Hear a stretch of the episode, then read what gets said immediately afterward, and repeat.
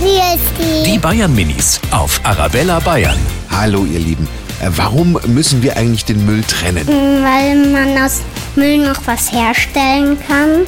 Man muss den Müll sortieren, nicht, dass man den verwechselt und dann tut man den in die falsche Tonne und dann geht das Müllauto kaputt. Weil man Papier wieder verarbeiten kann und die Flaschen auch. Wenn der, ähm, der Müllfahrer kommt, dann tut er alles in Ohren. Ja, eigentlich braucht man nicht drin.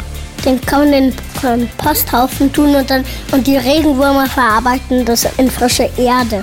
Die Bayern Minis auf Arabella Bayern.